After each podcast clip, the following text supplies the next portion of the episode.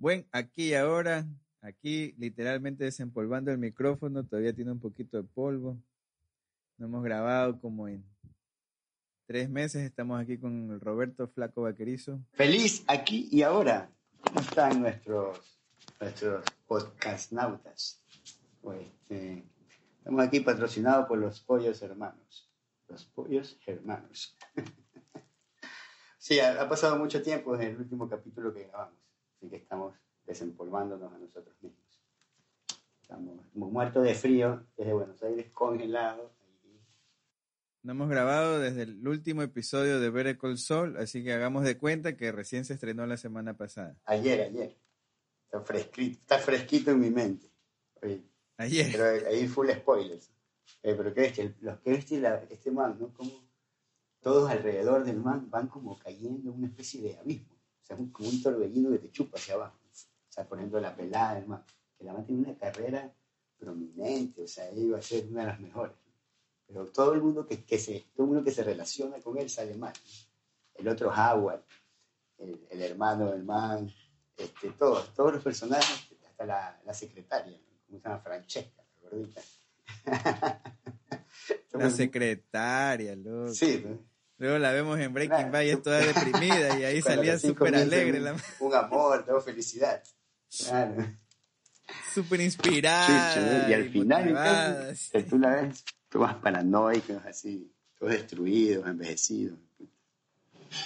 Y pero bueno, increíble cómo, por ejemplo, este, todo es una precuela, todo es atrás, ¿no? En el pasado, pero por momentitos, sobre todo en los inicios de temporada, te sale una escena blanco y negro que es después de Breaking Bad. Entonces, es como secuela. Y ahí en los últimos capítulos la última temporada, Cuando se llama Jean. Ah, se llama llama Jin con un nombre Tobachi, Tokachi, un nombre así como esos serbios. Pero bueno, y en la última temporada se pone como a la par de Breaking Bad. Es como que los sucesos de Breaking Bad está sucediendo al mismo tiempo que los sucesos que vemos. Y ahí sale ya Walter White ¿no? Jesse Pinkman. Claro, la gen- la- cuando eso estaba al aire, la gente an- andaba así emocionada pidiendo que, que salgan y que salgan. Y por ahí habían los rumores porque los habían visto que estaban grabando. Ah, me imagino, ¿no? Todo el bus. Pero bueno, bus uno de los momentos impactantes que me acuerdo así ahorita, porque yo sí la vi hace meses, pues, ¿no? cuando se estrenó. Este, y que yo dije, chuta, esta man de ley se va a ganar así un premio por este, por esta escena. Cuando, ¿cómo se llama? Kelly, no, Kimberly, ¿cómo Kim, es? Kim Wexler. está en el bus regresando al aeropuerto y se pega un llanto, pero como que no quiere llorar, como que se Ah, lo sí, sí. aguanta. Sí, lo- O sea, ¿te imaginas la calidad de actuación para poder lograr eso? O sea, quieres llorar, pero tienes que aguantártelo. Y a veces a uno le ha pasado, pues, ¿no? Que, que, que cuando te aguantas y ya te sale, te sale con más fuerza, así.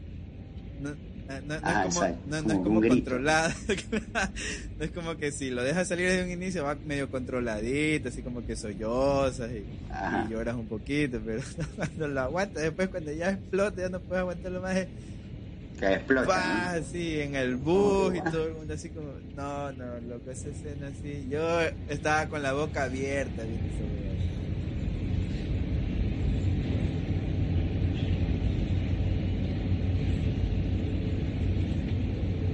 esa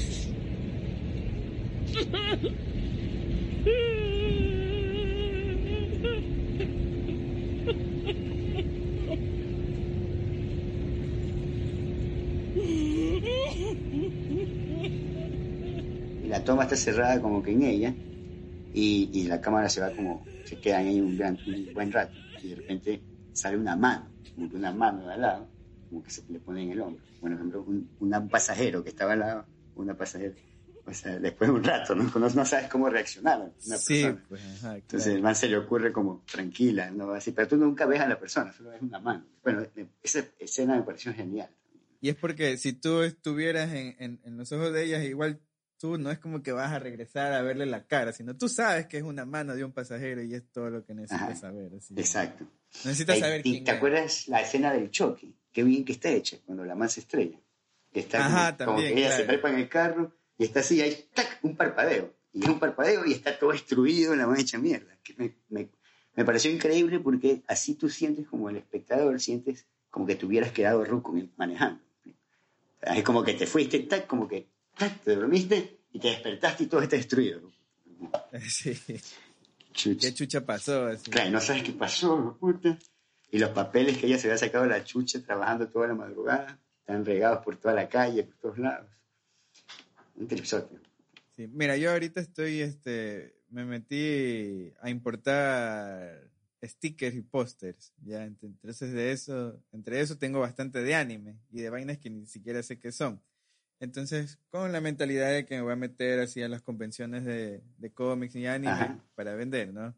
Entonces, el, el sábado, próximo sábado tengo una, ¿no? Y ahorita estaba como que organizando todas esas huevadas, metiéndolos en álbumes, poniendo todo bien bonito. Bacán. Y mientras hacía eso me puse a ver anime. Y me di cuenta de algo que no me gustó del anime, es que los personajes este, hablan lo que piensan, ¿ya? Sí, muchas veces. Y... Ajá, entonces bastante, como que, bastante. oh, si, si hago esto significa que es porque yo la amo a ella, y será que ella me ama, y que Claro. ya, pues entonces, O si no dice, cuando vemos una de Breaking pelea Bad- es, una de pelea es, y ahora le voy a demostrar quién es el más poderoso de todos los siete Ajá, niños. sí. Ajá, sí. Una bebada así. O, o estaba viendo el Chainsaw Man y el man le decía, ay, nunca he tocado unas tetas, no me puedo morir ahorita sin tocar unas tetas. Así que lo daré todo de mí. Claro, Entonces siempre se escuchan todos los pensamientos de los manes. claro. Tiene esa bebada. Y la otra man, escuchamos el pensamiento de la otra man y, y dice, Solo por tocar unos melones. ¿Eres capaz de pelear tanto? Dice, de ley que me quiere tocar las tetas. Porque el man, la man le había prometido que, que, que si lo mataba así, hueputa gigante, le dejaba Ah, que le toque las tetas. Y el man así Esa es la motivación del así, Le personaje. sacó la puta ese man así. No moriré hasta tocar unas tetas. ¡Qué ridículo es! Esa es la motivación. tocar unas tetas. así. Ajá. Qué loco. ¿no? Bueno, entonces, Son loquísimas esas comparando huevadas. con, con King, ¿no? Con Kim en el bus. O sea, no necesitamos escuchar lo que piensan, solamente con, con verla, ¿no? Verlo. O sea, tenemos así como 30 segundos antes del, del lloro. O hay muchos, muchos ejemplos, ¿no? Que tenemos segundos de- del personaje callado, ¿no? Que simplemente están ahí en un balcón, fumándose un cigarrillo en la terraza. Y, y- y nosotros Claro. solo de ver eso podemos concluir qué están pensando. Y eso me gusta. Pues eso no, no me gusta en el anime que te dan masticando qué es lo que el personaje está En pensando. el anime, por ejemplo, en ese momento en que escuchamos los pensamientos del personaje, este, por ejemplo, la, la acción se queda paralizada, me explico. Por ejemplo, el man salta y se queda en pausa en el aire, media hora mientras piensa. Le voy a pegar en la, en la mejilla, después le voy a dar un puñete y ni sé qué, y el man está en el aire, en pausa, ¿no? Claro, claro. Entonces Supercampeones, pierden- la cancha se hacía infinita hasta que el man termine su pensamiento. Intentaré este tiro hasta anotar un gol. Porque Richard está en el suelo. Oliver se prepara para tirar reuniendo la poca fuerza que debe quedarle.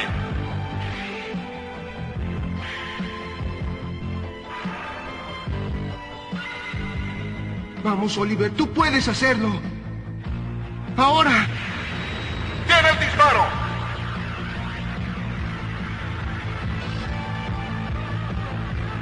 Mi destino no puede ser la derrota. No puedo perder de nuevo. No puedo. Claro, y eran como, yo qué sé, dos semanas de capítulos para que simplemente corra cinco metros, tres metros. Para que de un arco llegue al otro. Exacto, tenía esa huevada. Puta, pero bueno, este, ya, pero hablando de lo nuevo, este, me fui al cine, ya me vi este, Across the Spider-Verse. Qué, este, qué del hijo de puta es esa huevada. Me vi también, o sea, me vi la 1 antes de ir al cine, para estar ahí, para acordarme. Y es vacancísimo. La verdad es que Bueno, y hablando, nosotros hicimos un programa de los multiversos, ¿te acuerdas? Hace tiempo. Y esto, esto como que sigue la misma, está de moda, claro, sigue Está la misma moda. nota, pero eh, como que cada vez se les ocurren más huevadas, se, se hace más bacán, no sé. Pero es un relajo, yo no sé, si pones a un man, pongo un man de los años 60 y sienten los vecinos, de los años 50, yo que sé, un man del pasado, 70, y pone vecinos y no entienden ni un carajo qué chucha está pasando. Pero yo creo que me explico, porque nosotros como que ya nos hemos ido preparando para eso. Vimos la Doctor Strange, después la de los Avengers, y qué sé, toda esa huevada. ¿Y tú qué piensas este, como escritor? Este, como la facilidad de, de no, o sea, cuando tú tienes límites, como que la creatividad vuela un poco más, según yo, así, porque estás limitado a, a- a una cosa en un lugar, a una Ujú. escena, digamos, ya, por ejemplo. Pero cuando ya abres el, el multiverso, puedes hacer lo que te dé la, la gana. Entonces, ¿no lo ves a veces como que muy fácil para el escritor Sí. salirse con la suya? O sea, De crear lo que sea. claro, pero es que ahí, ahí es que viene O sea, sí, pero igual es bacán. Pero es que ahí viene también como que este, la, la- la ligera línea que separa, ¿no? Entre lo que ya se vuelve, me explico, como completamente absurdo. O sea, que el espectador sientes que quebraste ese, ese como suspension of disbelief. Como que, ¿verdad? Ahí o sea, lo que vamos es que sí son buenos escritores. Entonces es verdad que se puede hacerlo, te da, te da toda la libertad y puedes hacer lo que quieras, pero ellos usan ese poder con cautela. ¿verdad? Para que no suene, para que no, me explico, sea tan ridículo. Y aparte, ¿qué te digo? A ver, eso de los multiversos es solo una herramienta, pero la verdadera historia es el viaje emocional. Y yo creo que, por ejemplo, está muy bien hecho. O sea, por ejemplo, el, viaje emocional de, de Gwen, de la pelada, creo que es, un- creo que es más importante, creo que, que incluso Miles. Bueno, y el viaje de Miles, el viaje de Miles es más como una repetición de la 1 que, ay, que si merezco ser Spider-Man o no merezco, ay, no sé qué huevada. Y eso ya lo vimos en la 1, o sea, pero en cambio el viaje acá es el de Gwen. Bueno, y es, eso, o sea, es- todas esas cargas emocionales hacen que, por más absurdo que sea, en verdad la verdadera historia es lo que está ocurriendo dentro de los personajes. ¿no? Y, y- y bueno, pero, pero eso absurdo ya lo llevan a otros límites. ¿no? O sea, ahorita hacen crossovers con películas, o sea, con otros universos. Hay uno, por ejemplo, sale un malo que está hecho estilo Da, da Vinci. Claro, en la primera Claro, salía hasta Porky, pues. Spider, Spider-Ham. Spider-Ham. Eh, Peter Porker. Peter Porker se llamaba el. claro, pero hay cómics del man, sí sabes, ¿no? Hay cómics de ese man hace tiempo. Entonces fue como un fan service. Sí, también me acuerdo en Los Simpsons que sale Cerdo Araña, Cerdo Araña. Pero bueno, ese ya cerdo otro araña, cerdo araña, cierto. Me he olvidado. Bueno, entonces hay uno bueno, que sale un malo que, es, que viene de un universo que es todo da- estilo Da Vinci, pero como los, los borradores que tenía Da Vinci, así, ah, hecho con lápiz. ¿ya? Entonces Ah, el man, por ejemplo, el man vuela y a lo que vuela sale, por ejemplo, la medida entre la- las alas, ¿no? por ejemplo, 30 centímetros, todo pero todo con pluma estilo Da Vinci. Y el man está peleando, está peleando con un personaje de otro, con otro tipo de gráfico.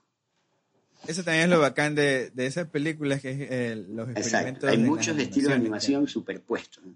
Es como el bar, es como el barroco, si te das cuenta, es como que ya llegamos a un barroco. ¿no? Comienza a finales de, a finales de los 90, principios de los 2000, todo este CGI, el uso del CGI.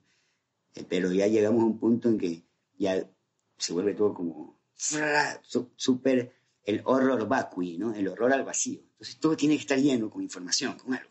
Entonces en este caso, están los personajes aquí y el, el plano, el fondo, se está moviendo con otros colores, con color, y cambia cada vez que vuelve un personaje diferente el fondo.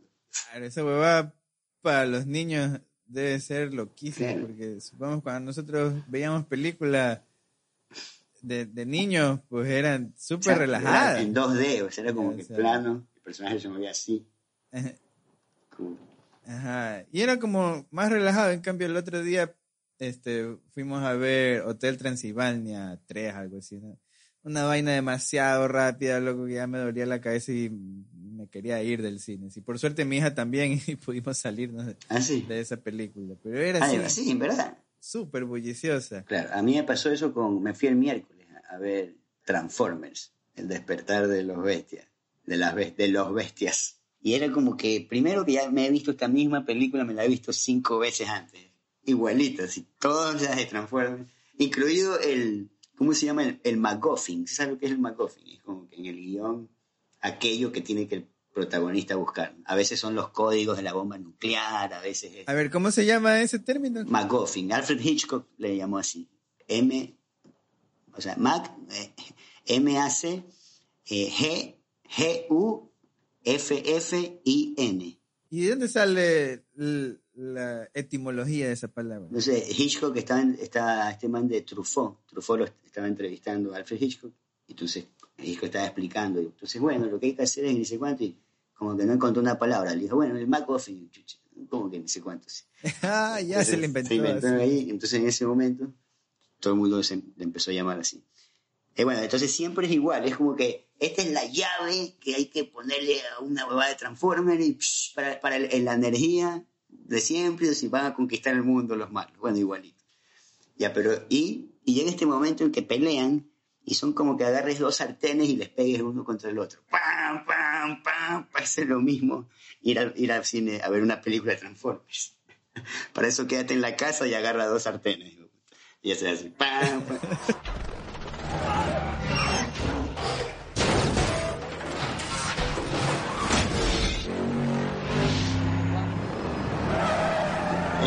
¿Qué pasa? Una huevada que tú no sabes qué personaje es cuál, porque es pura huevada. ¡Ah, qué buena! Se transforma. No sabes quién es quién. Todos son igualitos. Y, y bueno, pero en esta película se relaciona con. Yo no sé si tú te acuerdas de pelados que había en la serie Transformers de los animales, pues. Que eran, en vez de Optimus Prime, es Optimus Primal, ¿verdad? Y eran los Maximals contra los Predacons, y sé qué va.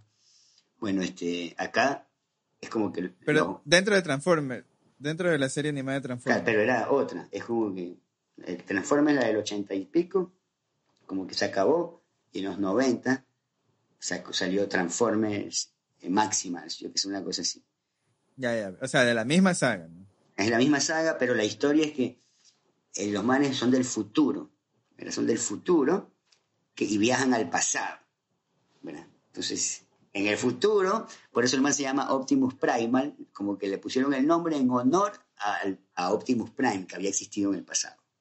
¿verdad? Entonces, por una huevada que no se ve en la película, el man solo lo cuenta. Y viajamos en el tiempo, como si fuera normal. Nunca hay una explicación a eso. ¿no?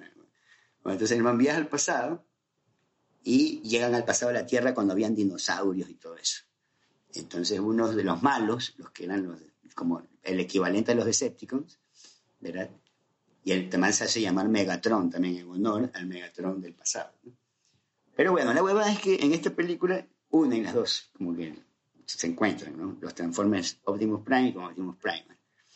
Y nada, es simplemente para tener más sartenes y pegarle más, hacer más bulla. ¡Pam, pam, pam!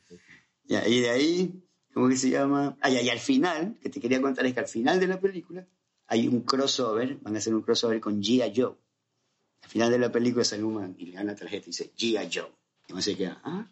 Y se cae, ¡pam! Bueno, entonces ahora viene la película Transformers con G.I. Joe. Bueno, porque son, pues son de la misma marca que hacían los muñecos. ¿te acuerdas? Todo esto empezó con muñecos. G.I. Joe and Cobra the Enemy, each sold separately from Hasbro. Claro, sí. Y todo es por, por, por, por hacer, estas películas por hacer que compren los muñecos. De hecho, yo leí el otro día que habían puesto así, preguntaban, un man estaba preguntando en internet, en Reddit, ¿cuál ha sido tu momento más traumático en la televisión? No sé qué. Y los, manes contestaban que cuando les mataron a toditos los Transformers, solamente porque iban a sacar la nueva línea de muñecos de Transformers. Entonces, para sacar al mercado de esa nueva línea de, de Transformers, en la serie habían matado a toditos los viejos, pero que ya los niños se habían encariñado con esos personajes y pa, se los mataron solamente Chucha. Por promocionar los nuevos muñecos, así ni siquiera ¿Y pensaron cómo habrá sido por ese- los sentimientos claro. de los pelados. No les interesó ni ver. Los en la mesa ejecutiva nunca Claro, es el nadie héroe, dijo, ¿no? y los es el niños héroe de, de los niños. Pero, oye, ¿cómo habrá sido ese capítulo, no? ¿Cómo, ¿Qué habrá pasado para que se mueran todos? Es una masacre, ¿no? Puta, así, súper cruel y despiadado. Todos los niños lloraban así, wow. ¡Emergencia! ¡Decepticons! ¡Mueran Autobots! Yo pensé que sí te lo habías visto de pronto. Yo me acuerdo que veía Transformers, pero era chiquitito, yo, pero llegó un punto en que se metían como huevadas del espacio y salió un planeta que tenía una cara. Yo huevadas ya no entendía nada y era ya muy, muy como rebuscado, ¿no? Como que le habían dado la vuelta, la otra vuelta. Sí, ya, puta, entonces ya todo perdió sentido, ya habían otros personajes. Entonces como que ya no vi más. No creo que tenía una sábana en los Transformers. Yo tenía una de Voltron que eran los, que eran los tigres, también había una de unos tigres que se unían, que eran varias naves y se unían y hacían un robot grandote. Me acuerdo que los Power Rangers decían. Claro, pero bueno, Power Rangers salió después. O sea, fue como que la ame- am- americanización, la americanización de esto que venía de, de los chinos, japoneses. pues. Sí, de eso queremos hablar, pues, ¿no? De eso tenemos pendiente un programa más adelante de, de la serie, de la saga de horror de. Diverguemos, ¿no? Vamos a hablar de, de Evil Dead, Así, este, así que para que se vayan viendo toda la Claro, saga sí, de sí. Evil Dead, vamos a ver, vamos a hablar también de Cronenberg, Cronenberg y con familia. Pucho para ver también qué temas hacíamos. Porque, claro, o sea, lo, o sea, lo que es, claro, o sea, lo que es Cronenberg sería el body horror, body horror, todo lo que es lo y de corporal. los haikus. de- Vean, no, no es haikus, es kyayus. Kaiju, ¿Cómo, es, ¿Cómo Kaiju, se estos monstruos? Kaiju, creo. Kaijus, kaiju. sí creo, ¿no? Ajá. Este, Y entre, dentro de los kaiju entran también estos robots que es gigantes que se arman y todo. O eso ya es otro. claro, eso, son, eso es otra Ese cosa. tipo Power Rangers y eso No, claro, eso es otra. cosa. Claro, eso, eso no es de terror, pues. Pero a los japoneses les encanta esa Claro, de los sí, sí. gigantes que rompen la Sí, ciudad. les ¿no? encanta esa bobada. es como una temática siempre, que tienen. ¿no? Y es como que siempre, o sea, les encanta destruir Tokio. O sea, siempre les encanta destruir Tokio, ¿no? Que haya un man gigante, ¡pua! ¡pum! rompen los edificios. Les encanta ver como ir al cine y ver su, su- la ciudad que está allá afuera del cine, ¿no? Que alguien la haga vergas. ¡pum! ¡pum! Y se tendrá algo que ver con lo de la bomba atómica, o sea, ¿no? Como que se queda en el inconsciente colectivo, ¿no? Porque todo esto comienza después de la Segunda Guerra Mundial. Y de hecho la, la explicación, mira, la explicación para todos estos monstruos gigantes, la mayoría de veces es que los experimentos de las bombas atómicas, ¿verdad? Este, ¿Cómo se dice? Mutaron, o sea, una especie de animal mutó por esa radiación, la radioactividad. Entonces sí, se hizo gigante. Entonces siempre el culpable es eso, me explico. En el inconsciente colectivo de los japoneses tenían fresquito el recuerdo de Hiroshima y Nagasaki.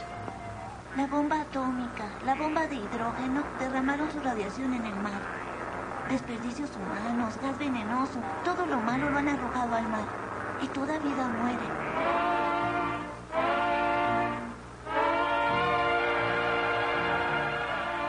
Godzilla realmente se enfadará si ve eso. Él hará algo. Clase A, segundo grado, Kenyano. Entonces, todas estas temáticas o lo, que asusta a la gente es el recuerdo de esto que acaba de suceder. Dos bombas atómicas, la destrucción de la ciudad. ¿Me explico? Entonces, todo esto se, ¿cómo se dice? Metaforiza, se- ¿verdad? En este monstruo gigante, producto de las bombas atómicas, ¿no? que destruye la ciudad, literalmente. Pero es bacán porque después, como- eh, ellos, ellos Claro, como, como para los americanos es el, Por el ejemplo. terrorismo. En todas las películas de militares las de hacen. terrorismo, de claro, terrorismo. todo dependiendo de la era. ¿no? Eso es el post 9-11. Y porque antes incluso los terroristas eran hasta los héroes. Por ejemplo, hay una serie de Star Trek de Deep Space Nine donde los, los buenos son los terroristas. Y les dicen terroristas, o la man dice con orgullo, yo solo soy una terrorista. O sea, es como que, porque es de los 90, me explico, es antes del 9-11. Después del 9-11, eh, los, los malos cambian. Era Cuando todavía los- a los terroristas no se los Y tomaba en en los serio. 80 eran los rusos. ¿no? Todos los malos de, de Schwarzenegger, de Rocky, todos los malos son los rusos. Porque era la, la Guerra Fría. Claro, en Rocky el, el, el malo era el ruso. Simón, siempre. Y, y eran como así, antes los alemanes. Entonces siempre hay, hay un malo de cada época. Pero bueno, lo que te iba a decir es que estos, los japoneses se adelantaron con esto de los crossovers. Creo que fueron uno de los pocos de esto de que todas las películas tienen continuidad, ¿no? como Marvel hoy en día. Porque todas estas películas, por ejemplo, de Godzilla, la, saga de Godzilla, después los mismos personajes, después se repiten los mismos personajes, vuelven, y sí tiene sentido ¿no? la, la secuela. ¿Me explico? Y, a veces, por ejemplo, uno que era el malo en una película, Godzilla versus Ghidorah, o Godzilla versus Rodan. En otra película, Rodan y Godzilla tienen que aliarse para pelear contra Ghidorah. ¿Verdad? Entonces ahí ha- hacen equipos y huevadas, y después el otro lo traiciona al otro, y ni sé cuánto, y hay uno que se llama el monstruo, que- bueno, uno que cae del planeta. del- ¿Y, y Go- Godzilla tiene sentimientos? ¿O es solo un monstruo, monstruo. sin inteligencia? un en las películas originales es malo, es el que destruye todo. Después hubo una serie animada que salía Godzilla y Gotsuki. ¿Te acuerdas? O sea, no, no, no es como King Kong. King Kong sí tiene sentimientos. Bueno, sí, sí, sí, desde la primera vez que lo hicieron, sí. El man sí tiene sentimientos. ¿no? Pues todo el trip es que el man agarra a la pelada, la rubia, porque es como que se enamora de la pelada. Claro, pero ¿qué, qué, qué va a poder hacer con si el pene de ese hijo de puta ser todo el cuerpo de la mano? Así, ¿Por dónde lo va a meter? Claro. para, para que lo abrace. De. Abrázame el pene. Ahora salta. Pero es, es- es de Ahora este salta tamaño mientras la masa. abrazas. Al lado del man es de este tamaño, la masa chiquitita. Una uña, pues, se imagina. Pero bueno, este, eh, bueno, una serie animada, hubo una serie animada de los 70s, 80s que, que salía Godzilla, pero era bueno. Y había uno de chiquitito que se llamaba Gotsuki. ¿Tú nunca viste eso? Era God- salía- en el título decía Godzilla. Decía, y Gotsuki. Salía un chiquitito.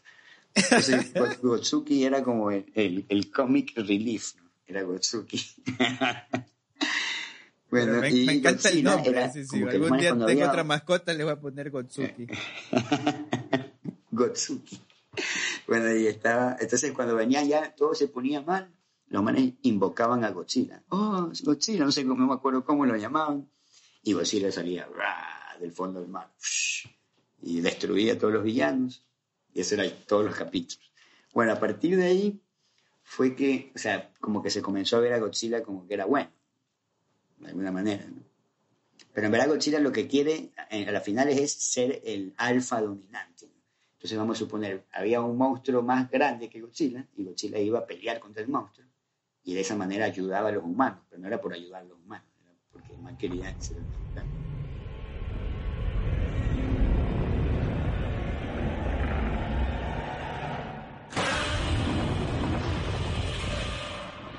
Bueno, y hablando de las películas de terror, eh, por ejemplo, les recomendamos que vean de Cronenberg, sobre todo las primeras, ¿no?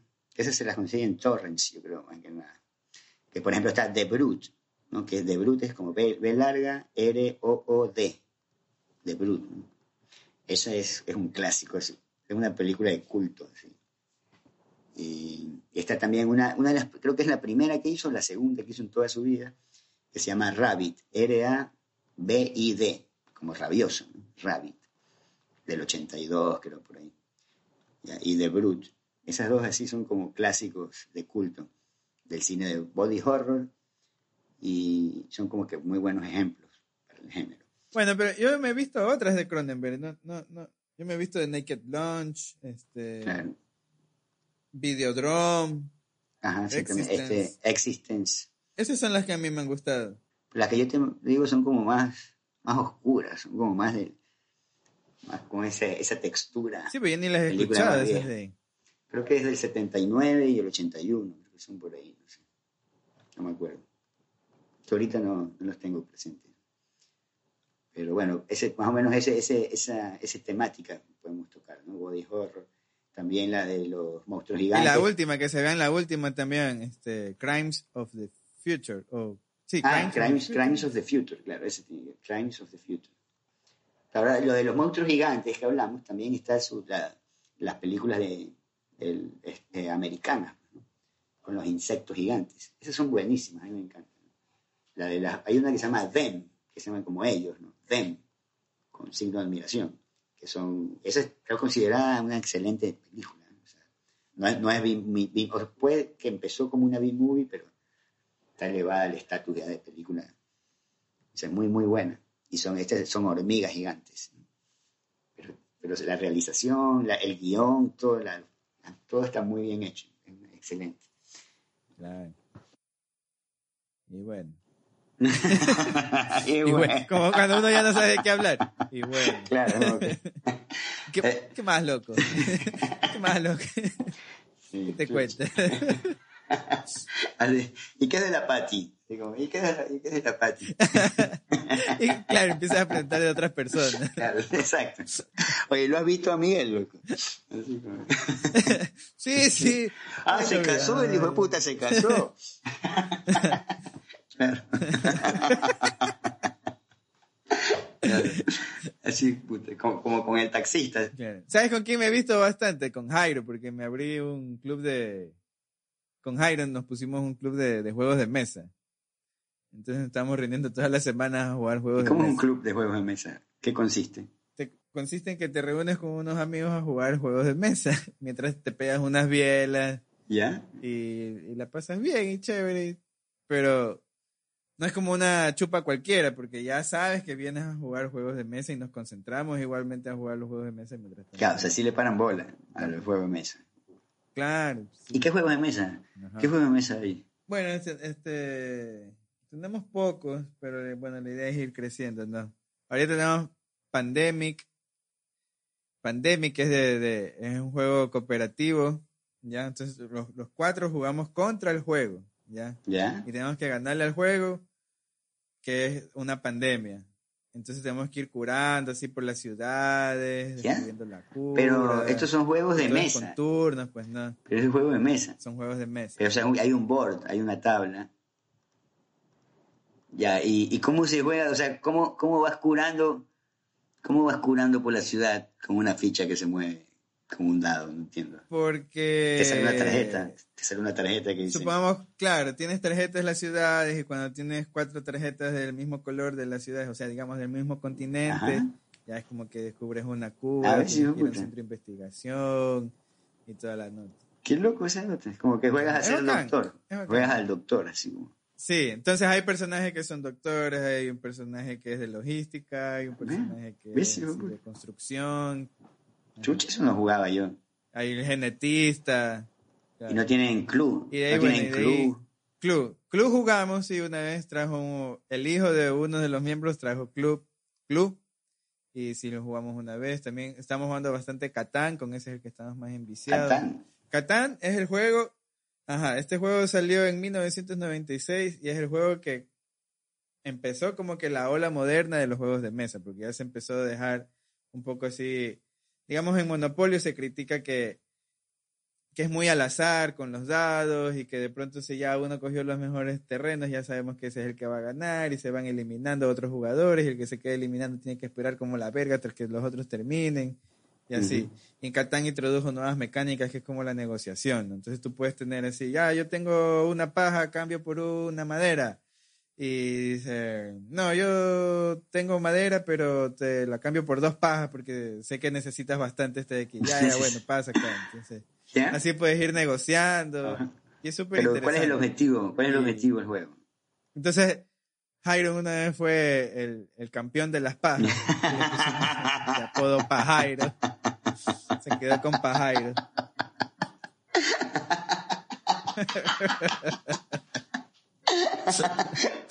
No.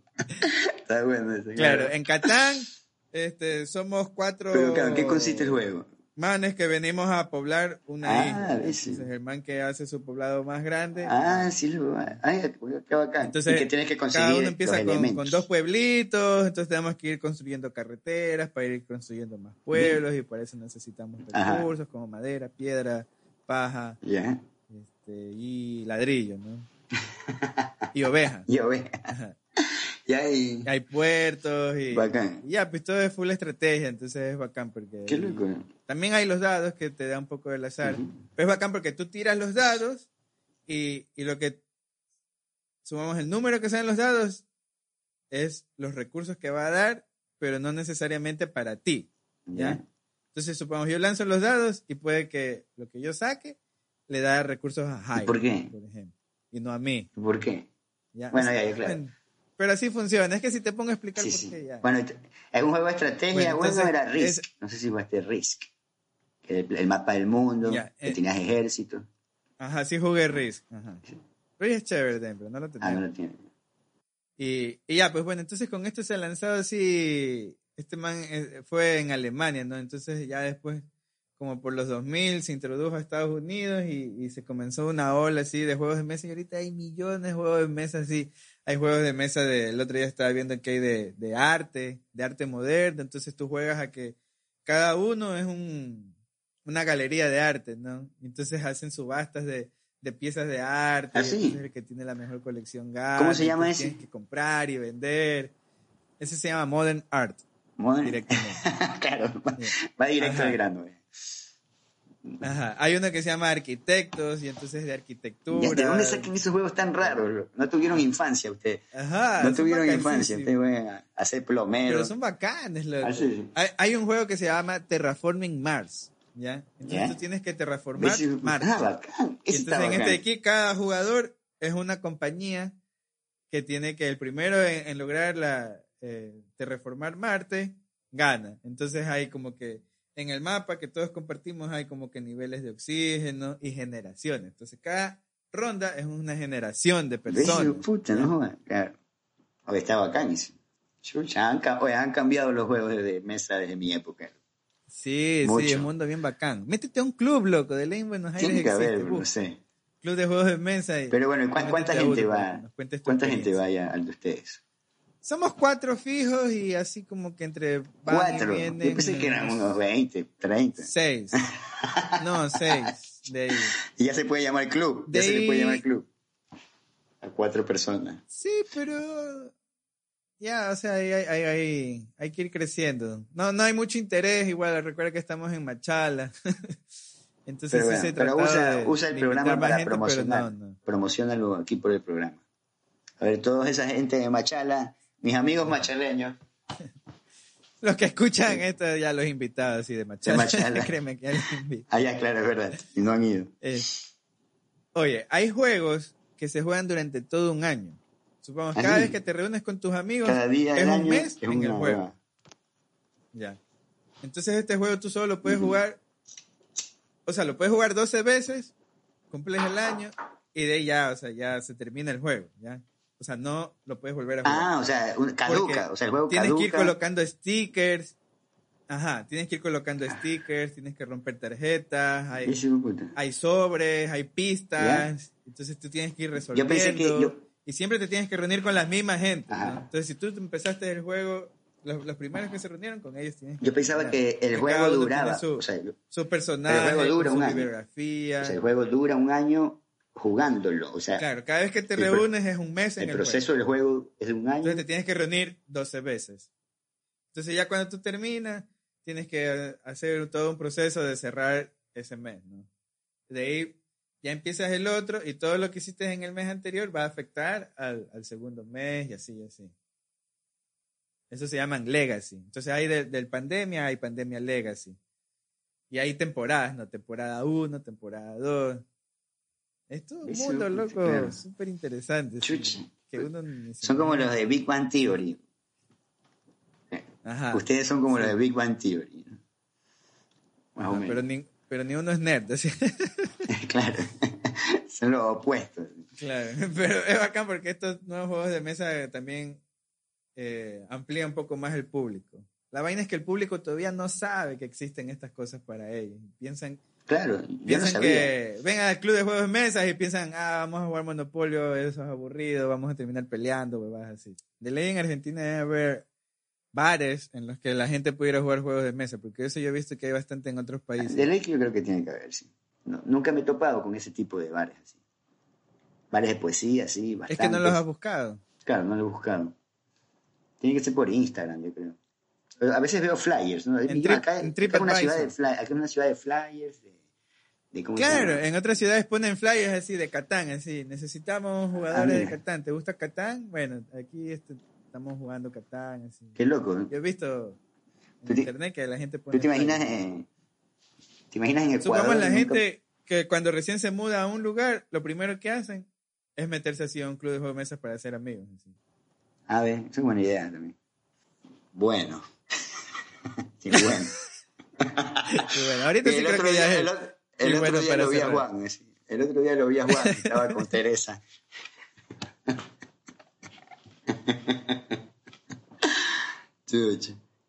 Claro, ya vamos despidiendo. Estoy viendo Cat Sí, el otro día Pico. lo vi a Juan, hicimos un club de, de- de orgías. Hicimos un club de orgías, de swingers. así. Nos reunimos Inter- a tener sexo. Claro. hacemos un, un cien pies humano. Hagamos un club de cien pies humanos. Ah, sí. Oye, Bien. pero no, o sea, ponte a pensar, igual hay gente, ¿no? Que, que tienen estos fetiches raros, ¿no? Imagínate encontrar a alguien que tenga un fetiche raro como tú. El otro día hay un video, loco, lamparísima, de una man, brother. ¡ah! Una man estaba así con esos trajes así apretadísimos que no te puedes mover. Dentro de una jaula. ¿Ya? Y esa jaula era cilíndrica, ya para que la man esté parada. ¿Ya?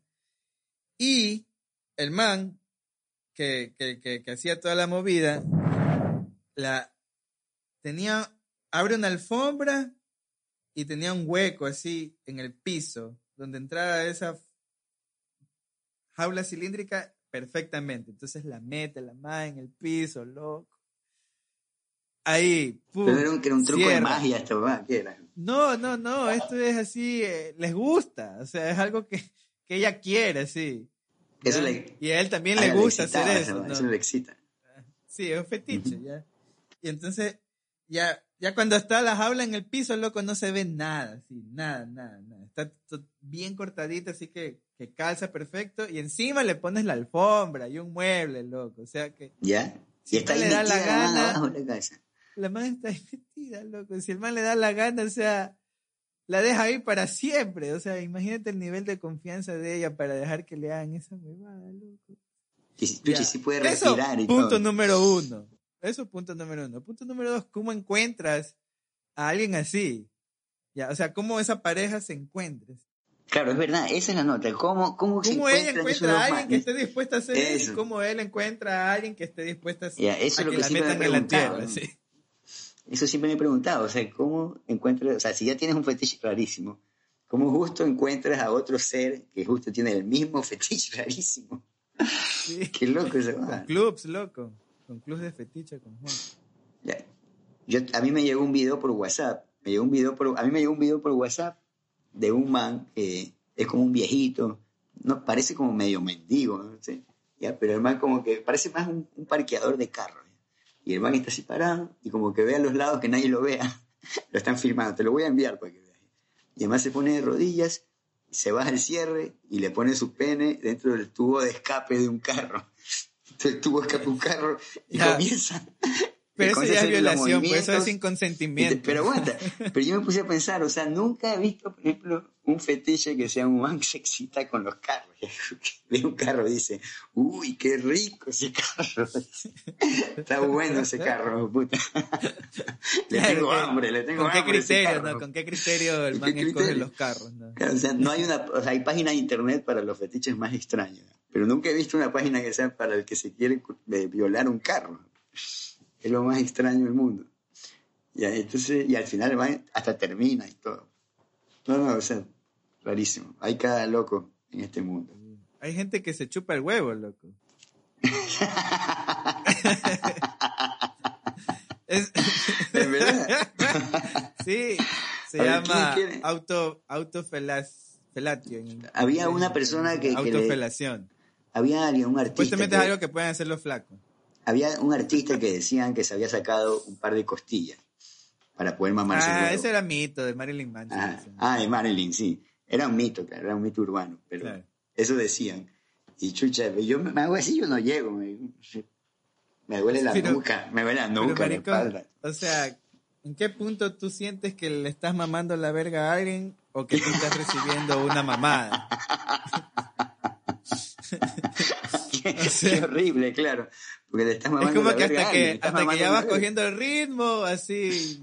Claro. Ah, ya, ahorita, ahori- llegó el punto en que ahorita estoy recibiendo la mamada, pero al principio es como que yo estoy mamando una verga. Entonces, no, pues. loco.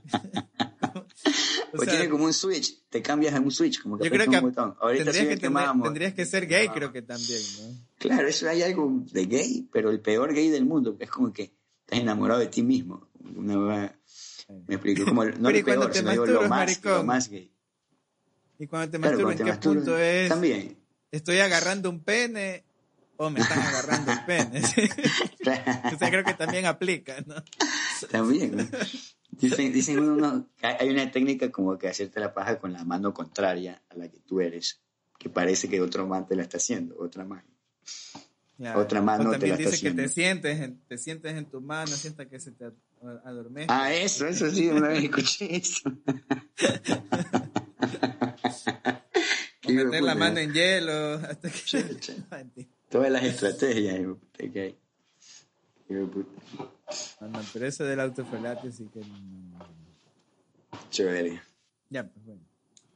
Pilas, mi gente. Bueno. Este, véanse las películas. Disfruten cada aquí y ahora.